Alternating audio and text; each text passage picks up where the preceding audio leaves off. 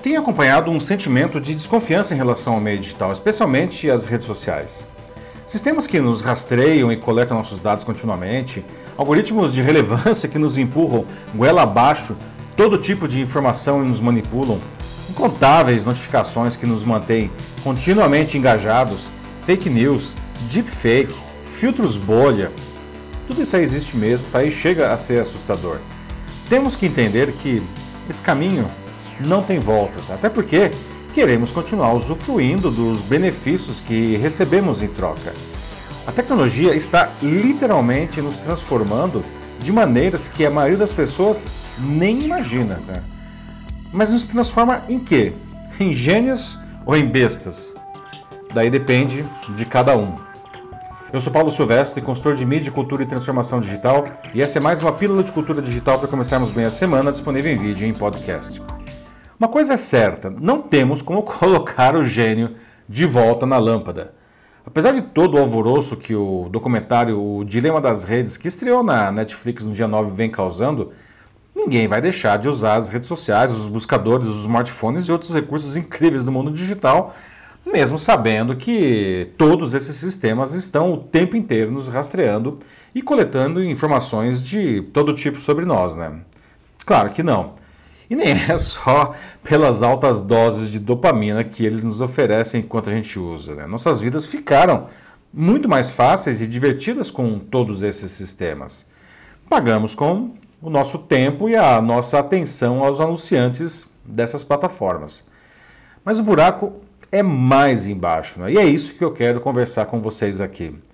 A superexposição aos recursos digitais, muito além das redes sociais, efetivamente está nos transformando, não? até mesmo do ponto de vista fisiológico.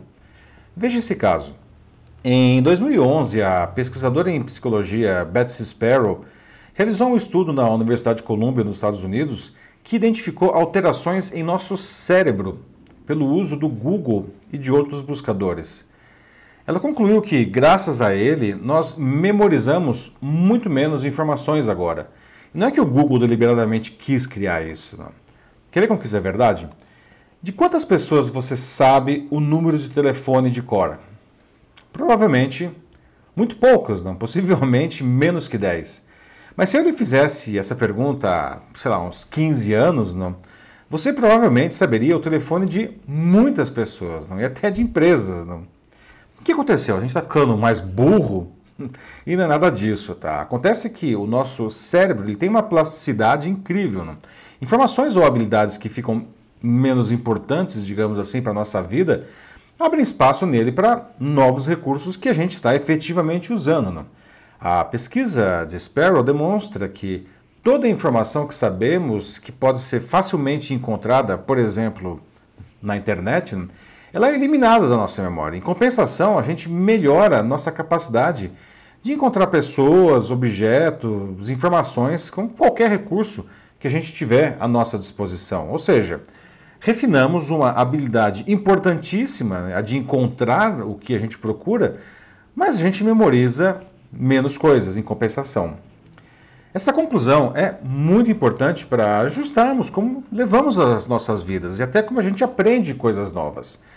Não é de hoje que eu observo como os alunos já chegam na sala de aula com uma quantidade incrível de informações que eles encontram na rede. Como professor, se eu ficasse simplesmente passando informação, como os professores costumavam fazer, e infelizmente muitos ainda fazem, seria um enorme desperdício de tempo, para dizer o mínimo. Não? Muito melhor é ajudar os alunos a juntar essas informações que todo grupo traz para o debate e construir um conhecimento novo e útil a partir disso. Não?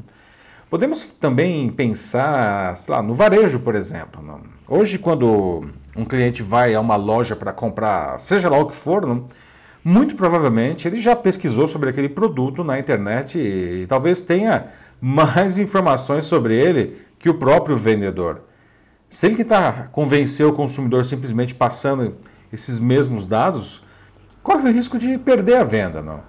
Precisa trazer algo novo e contextualizado para aquele cliente. Não? E aí a tecnologia pode ser de grande ajuda, pois ele pode receber em tempo real muitas informações valiosas sobre cada pessoa que estiver à sua frente, para que ele mostre como o produto ajudará a satisfazer as suas necessidades específicas e não coisas genéricas. Isso é bom não apenas para o varejista, porque vai aumentar suas vendas, mas também para o consumidor, que vai levar para casa um produto que realmente atende às suas expectativas e não qualquer outra coisa em uma compra ruim. Infelizmente, nem todos estão dispostos a usar esses recursos, essa informação, essa transformação de maneira positiva. Muitos, possivelmente a maioria da população, vai entrar no modo automático não? e se deixar levar pelos infames algoritmos das plataformas digitais. E aí é para se ter medo mesmo, tá? Porque essas pessoas já se tornaram massa de manobra de grupos políticos, ideológicos e econômicos. Na prática, terceirizaram seu senso crítico, sua habilidade de pensar criativa e construtivamente. Esse é um dos maiores desafios dessa geração, pois os sistemas dessas plataformas estão cada vez mais eficientes para que elas se tornem mais sedutoras. Não? Por outro lado, a turma que quer manipular a população para atingir os seus objetivos, muitas vezes condenáveis, domina mais e mais esses recursos. Não? Temos que recuperar as rédeas de nossa vida, ou esse poder de transformação do meio digital pode nos converter em bestas, não? quando poderia nos tornar gênios. No momento, o lado ruim de toda essa entrega tecnológica está ganhando. Tá? Você não precisa ir longe para comprovar isso, basta olhar nas redes sociais que você usa o nível das publicações. Não é assustador como elas são rasas e de uma mesmice atroz. Não? Parece que qualquer que seja o assunto, acabamos tendo apenas algo como meia dúzia de opiniões que são replicadas e replicadas e replicadas pela massa. Não? Mas somos seres pensantes, não gado. Aliás, essa é uma das coisas que mais nos diferencia de todos os outros animais. Mas bem em linha com essas transformações aí promovidas em nós pelo meio digital, Aquela visão medíocre da vida que se vê nos posts, nas redes sociais, já invadiu o cotidiano das pessoas. Tudo que é profundo, que exige mais pensamento, perde espaço para aquilo que é mais que simples, simplório. As pessoas querem coisas cada vez mais fáceis, mais básicas, mais rápidas, mais baratas, para o consumo desenfreado e descartável, não? com as mesmas características. Eu vejo isso na evolução da pós-graduação, com um crescimento de cursos de curtíssima duração, com poucas horas. Não? E o encolhimento na procura por cursos com, sei lá, mais de um ano, não? como especializações e MBAs, aí 360 horas, 400 horas, que dizer então de um mestrado e de um doutorado, né? E não há nada de errado em se aprender uma habilidade específica para aplicá-la imediatamente no seu cotidiano, mas se estamos sempre reclamando que o nosso país e o mundo estão ruins, a gente precisa colocar mais de nós mesmos para mudar essa situação. Temos que usar os recursos digitais para nos tornarmos pessoas melhores, não, e não o contrário. O discurso, o diálogo, as entregas, elas estão muito empobrecidas. Não? As pessoas estão perdendo a sua capacidade de pensar, de criar, de se libertar. Se isso continuar, teremos em breve um futuro distópico em que poucos grupos terão controle de toda a população. Portanto, temos que usar a tecnologia para nos livrar disso, não, e não para nos levar a isso. Quais serão os seus próximos passos com ela? É isso aí, meus amigos. Então, está usando a tecnologia para se tornar uma pessoa melhor? E na empresa? Ela também é uma aliada para produzir mais e melhor e também para fazer entregas mais alinhadas com o seu público?